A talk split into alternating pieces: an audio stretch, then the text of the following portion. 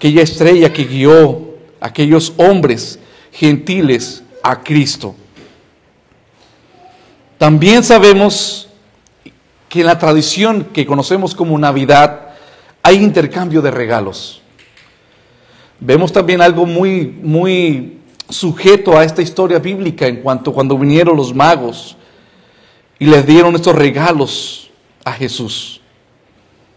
Y eso lo comparamos porque el Señor nos ha dado el mejor regalo. ¿Verdad? Es un regalo no antiguo, no es un regalo que ha pasado de moda, no es un regalo de que lo disfrutamos un momento y luego pasamos la emoción, como pasa con los niños, ¿verdad? Que esperan ansiosamente los regalos, abrir los regalos. Lo disfrutan y esa ansiedad luego y ese disgusto pasa, ¿verdad? Ese gusto, perdón, pasa. El Señor nos ha dado el mejor regalo. Ese regalo nació hace más de dos mil años en un pesebre humilde. Un niño se nos ha dado para que todo aquel que crea en este niño, siendo hombre y con su ministerio, fuera salvo. Ahora, les voy a decir otro dato curioso en cuanto al por qué hice una comparación, ¿verdad? Hay cosas que no están, o digamos, la tradición de la Navidad está envuelta en su trasfondo original como paganismo. Le voy a dar más leña al fuego. La Biblia prohíbe traer árboles a nuestros hogares. El pasaje más citado por hermanos que no comparten esta creencia está en Jeremías capítulo 10. ¿Ok? Lo pueden apuntar, lo pueden revisar en sus casas. Jeremías capítulo 10 del 1 al 16. Pero ¿qué quiero decir con esto? Este pasaje se refiere a cortar árboles, cincelar la madera para hacer un ídolo y después decorarlo con plata, con oro, con el propósito de inclinarse ante ese árbol y adorarlo. El pasaje en Jeremías no puede tomarse fuera de contexto y gracias a Dios por los contextos. ¿Sí? Ya pasaron el susto, ¿verdad? Cuando le dije que el árbol era prohibido. Sí, pero en el contexto que habla Jeremías. ¿Por qué les digo esto? Porque si aplicamos el contexto, es muy legítimo entender que lo que estaba prohibiéndose era que cuando se tallaban ídolos en la madera de los árboles, era para adorar los árboles. Los cristianos que prefieren ignorar la Navidad indican el hecho de que la Biblia no proporciona incluso la, también la fecha de nacimiento del Señor. Otro dato, estamos 100% de acuerdo que Jesús no nació un 25 de diciembre. ¿Sí? Estamos de acuerdo históricamente. Entonces, esto es otro punto a favor de los cristianos que no celebran la Navidad. Existe un sinnúmero de argumentos válidos. Dicen que fue el clima, por causa que no, se, no nació un 25 de diciembre. Otros dicen que son las costumbres de los pastores, en invierno es mucho frío. También dice que la fecha de los censos no cuadran con las fechas que estamos hoy teniendo el, acto de la celebración del niño, del nacimiento de Jesús. Todos estos argumentos contienen de cierto grado conjetura. Lo que nos trae nuevamente al hecho de que la Biblia no nos dice nada cuando nació Jesús. Lo que sabemos es que Jesús nació. Algunos ven en ello la prueba de que Dios no desea que celebremos su nacimiento. Estoy llegando a una conclusión en este punto. Muchos con estas informaciones de los árboles, tradiciones paganas, no hay un día exacto que la Biblia diga que hay que celebrarlo. Entonces llegan mucho a la conclusión de que si no está en la Biblia, no hace falta celebrarlo. Y otros cristianos consideran y ven que la omisión, el hecho de que tampoco se prohíba, es también una aprobación tácita, o sea, de forma no dicha, pero está claramente evidenciada y por eso lo hacen. Entonces sabemos que algunos cristianos piensan que otros que pueden celebrar la Navidad y los cristianos otros que no deberían. Pero este mismo argumento este resumen de argumento que les he dado, también es usado por las falsas religiones. Vamos a hundar a un punto de aquellos que ahora sí celebran la Navidad. ¿Qué dicen muchos cristianos? No celebramos la Navidad porque ustedes celebran algo que el mundo también celebra porque es pagano. Suena lógico. Pero también vamos a agregar de que hay muchas religiones no cristianas que tampoco celebran la Navidad. Por ejemplo, los testigos de Jehová no celebran la Navidad. Porque, ¿qué pasa? Ellos niegan la deidad del Señor. Y por causa entonces de que ellos, los o las sectas que hay, lo que se consideran cristianos, niegan y no la celebran, no por eso estamos considerando que hermanos de la fe sean sectarios o estén equivocados. Ahora les doy un dato histórico de tres principales reformadores respetados que tenían esta misma discusión. ¿Sí saben quiénes fueron? ¿Tienen alguna idea? El primer reformador que les voy a mencionar se llama Lutero. El segundo reformador se llama Zunglio. Y el tercer reformador se llama Juan Calvino. ¿Quién es el primero? Lutero. ¿Quién es el segundo? Zwinglio. ¿Y quién es el tercero?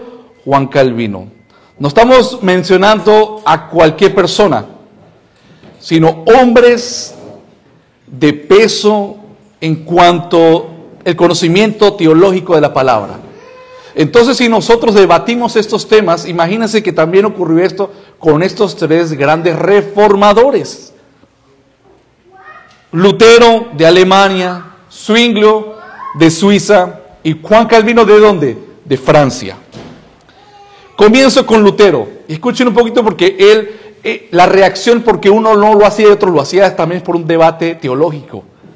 Lutero era un hombre que le encantó celebrar la Navidad y predicó muchas veces sobre el nacimiento de Cristo cuando se acercaba la fecha que se aproximaba el 25 de diciembre, como lo hacemos nosotros. Ahora, puesto que Lutero se aferró, se aferró a un principio que se llama principio normativo en la adoración. ¿Cuántos han escuchado eso?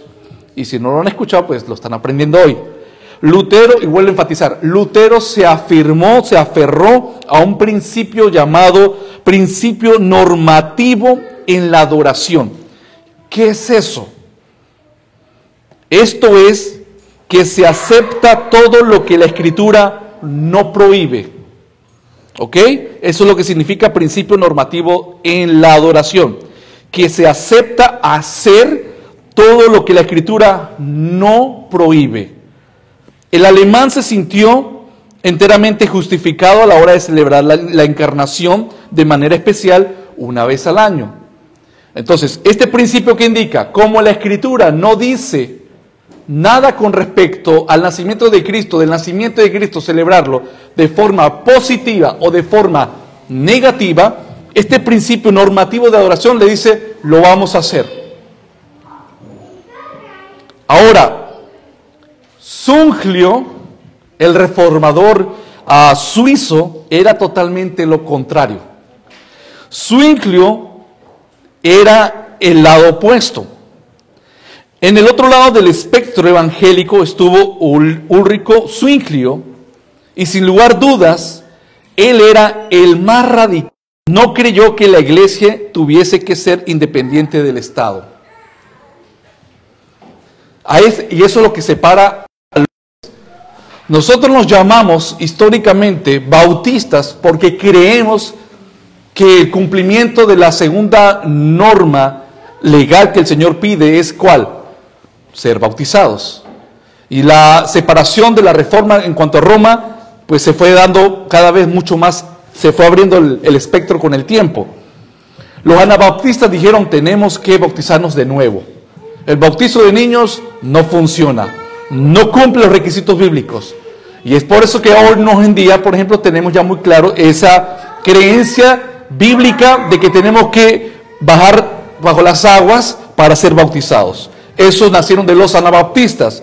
Y segundo, que los anabaptistas estaban totalmente de acuerdo que la iglesia era independiente al Estado. Lutero creía que la iglesia tenía que estar atada al Estado. Zunglio creía que la iglesia tenía que estar atada al Estado. Hoy en día nosotros tenemos ya muy también evidentemente la creencia bíblica que la iglesia tiene que estar tiene que estar qué? Apartado, o, perdón, separada o unida al Estado. Separada del Estado. Porque cuando hablamos que tiene que estar dentro del Estado, significa entonces que el que manda en la iglesia es el presidente, o en este caso en los tiempos antiguos, los reyes. Y sabemos que quien gobierna la iglesia es el Señor, Él es la cabeza. Bueno, eso lo sabemos. Pero Zwingli, para volver a nuestro tema, rechazó todos los días festivos eclesiásticos allá en Suiza. Dado que Zwingli creyó en el principio contrario al, que creía Lutero, que era el, normativo, Zwingli creía en el principio regulativo de la adoración. Vuelvo a repetir, Zwingli creía en el principio regulativo. ¿Qué es eso? es la idea de que las iglesias deben hacer solamente lo que las escrituras enseñan y exigen que hagan. Vamos a una práctica y es, la Biblia habla de que hay que celebrar los cumpleaños. A ver, con confianza. La Biblia no dice nada de que hay que celebrar los cumpleaños. Entonces, en la teología, el, el swing lo creía en el principio regulativo, significa que si no está en la Biblia, no se celebra. ¿Sí entienden ese concepto, verdad? Si no dice que celebrar las fiestas patrias del país donde somos, no lo dice en la Biblia, no lo celebran. Eso es el principio regulativo. Y Lutero es el principio normativo. Ahora, Zwingli se, opuso a cualquier celebración que no fuese explícitamente mencionada en el texto bíblico. Fue esa misma convicción tocante al principio regulativo la que llevó a los presbiterianos escoceses y a los puritanos ingleses a rehusar celebrar la Navidad. Si ya, captan la, la, la de la historia, los puritanos y los presbiterianos escoceses no celebraban la Navidad. ¿Por qué? Porque ellos se, aferraban al principio regulativo de la adoración. De hecho, mientras que protestante como Oliver Cromwell sirvió como Lord Protector de la Navidad a nivel nacional. ¿Saben qué es eso? Tremendo, ¿verdad? Entonces Lutero lo celebraba. Zwinglio no lo celebraba por los principios regulativo y normativo. Ahora vamos con el tercer reformador, porque ahí hay una lucha, ¿verdad?, entre Lutero y Zwinglio. Y hoy en día la batalla entre muchos cristianos que lo celebran y no lo celebran por esos dos principios. Calvino, ¿qué digo Calvino? Y le doy el concepto corto. Cada uno conforme a su conciencia que le dicta, haga lo que su conciencia le dice. Saben que también había una, había una batalla en otro tema doctrinal entre estos dos reformadores, entre Lutero y Zwinglio. ¿Saben cuál era? La cena del Señor. Ya que salimos del mundo católico romano, y la batalla en cuanto a la cena del Señor, sabe que para la iglesia católica el momento más sublime y místico y, máxima adoración en ese momento, ¿quién cree que es? De, todo lo que, de, de toda su liturgia que hacen ellos. Es el momento de la Eucaristía. Porque ellos dicen que cuando el cura alza la hostia y hace esas palabras en latín, ellos tienen el poder de convertir ese pedazo de pan literalmente en el cuerpo y el vino en la sangre de Cristo, conocido como la transubstanciación. Bueno, recuerden que estos hombres estaban saliendo de la iglesia católica. Ellos también tenían este debate en cuanto de qué era la cena del Señor. Bueno, ¿quién fue el mediador?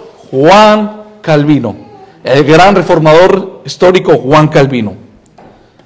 Ahora, como estamos hablando de la Navidad, viene Juan Calvino y también quiere resolver este conflicto que hay entre el principio normativo y el principio regulativo. Y aunque Calvino aceptó el principio regulativo, o sea, de no celebrar de lo que no está escrito, ¿ok? Creía que cada congregación local podía determinar cómo mejor celebrar o no celebrar la Navidad. A pesar de que algunos aseveren que Calvino se opuso a la Navidad, el reformador escribió dos cartas muy conocidas en enero de 1551 y en marzo de 1555 para aclarar su postura al respecto. La carta de 1551 solamente dice, que fue escrita en Ginebra, donde dice que en términos explícitos, que el nacimiento de Cristo él lo celebraba.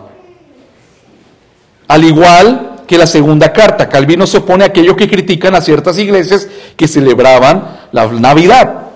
Según el francés, estas cuestiones son de asuntos de indiferencia, lo llamaba él. Cada iglesia puede tomar la decisión que sea después de haber meditado sobre el tema. Y en otras palabras, una iglesia tiene libertad en Cristo para celebrar la Navidad o para no celebrarla. Pero no tiene por qué meterse con otras congregaciones si lo hacen o no lo hacen. Conclusión, porque el tiempo pasa. Estas tres corrientes, o sea, Lutero, Zwinglio y Juan Calvino, en cuanto a la Navidad, es lo que se sigue hoy en día el pueblo evangélico cristiano. Está en esas tres corrientes teológicas. Así que no hay ninguna postura rotundamente evangélica en cuanto a la Navidad. No hay una sola, hay tres. Personalmente, yo abrazo la postura de Calvino. ¿Por qué? Porque en los temas no escritos según la palabra lo que nos enseña, dice Pablo rotundamente que hay cosas que quedan en cuanto a la conciencia y madurez del creyente. Esta fue la forma como él quiso introducir una pauta y una paz para poder que estas dos corrientes teológicas se puedan complementar y aceptar. ¿Ok? Por ejemplo, él cita Romanos 14, 5 y 6. Romanos 14, 5 y 6. ¿Qué dice la escritura? Uno hace diferencia entre día y día. Y otro juzga iguales todos los días. El contexto está hablando es que unos creían que de repente servir al Señor era los el día sabbat según la ley judía y otros el domingo, por ejemplo. Entonces, uno hace diferencia entre día y día y otro juzga iguales todos los días. ¿Qué dice Pablo? Cada uno esté plenamente convencido en su propia mente. El que hace caso del día lo hace para el Señor. El que no hace caso del día para el Señor no lo hace. Entonces vamos con la conclusión. Y es, hermanos, el cristiano que celebra la Navidad, ¿está pecando?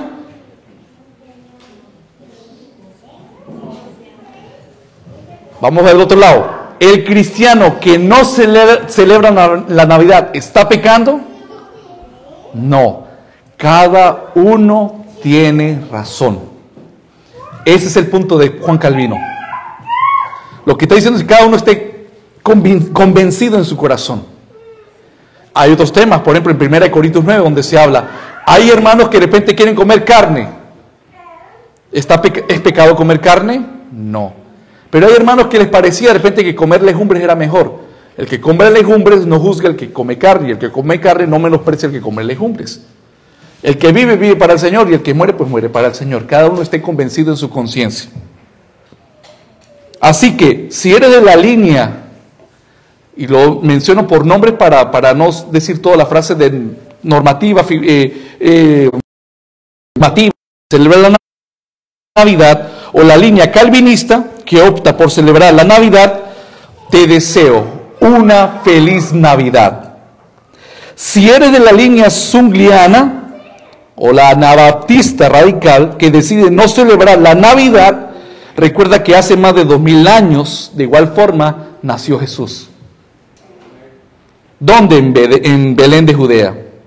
Y segundo, que igual es, como le dije al principio, un regalo que Dios le ha dado a su pueblo. Si quitamos la Navidad del, del centro, ¿verdad? Igual Jesús es el regalo para su iglesia. Lo llamemos Navidad o no, es un regalo. Y cito esta última cita, Juan 3:16. Porque de tal manera amó Dios al mundo que ha dado a su Hijo unigénito para que todo aquel que en Él cree no se pierda, mas tenga vida eterna. ¿Qué es la Navidad? La Navidad es la natividad. ¿Y qué es la natividad? El nacimiento de Cristo. Gracias Señor por tu palabra en esta noche. Que cada uno esté convincente en su corazón y en su mente y en su, todo su ser. No estamos celebrando paganismo, no estamos celebrando cosas seculares, y aunque también reconocemos que estamos en un mundo donde nuestros calendarios, los días de la semana, todo está impregnado de paganismo. Pero estamos en el mundo, pero no somos del mundo. Y para nosotros como iglesia, tu pueblo, tus santos, conciudadanos de Israel, estamos reunidos hoy, no por San Nicolás, no por los regalos seculares, no por el mercantilismo capitalista de una nación que mueve aún una de estas fechas. Estamos reunidos es porque Cristo es nuestro Salvador. Estamos reunidos es porque Dios en su amor nos dio lo más grande, Cristo. Si pasamos enfermedades, si pasamos sufrimientos, si pasamos pobrezas, hermanos, aún seguiremos siendo ricos en la misericordia de Dios porque nos ha dado a su Hijo que murió y dio su vida en la cruz por nosotros. Estamos reunidos es para enaltecer el nombre de nuestro Salvador, Cristo, porque lo amamos con toda nuestra mente, con todo nuestro corazón y con todo nuestro ser. Él es el propósito de nuestra Navidad, Cristo, el Salvador. Bendito es tu nombre, Señor, por los siglos de los siglos. Y tu amado Hijo, que está intercediendo por nosotros en el lugar santísimo, noche y día. Porque si alguno de nosotros ha pecado, ha caído, tenemos como gran abogado, se pueden acercar tranquilamente y en confianza ante el Señor y los, tus pecados serán perdonados. Hoy tenemos infinidad de razones por celebrar la Navidad. Es Cristo, Cristo. Todo esto te lo pedimos, Señor, y lo agradecemos para continuar con el programa del resto de la noche en el bendito nombre de nuestro Salvador Jesús, el Cristo, y el pueblo de Dios dice, amén, amén.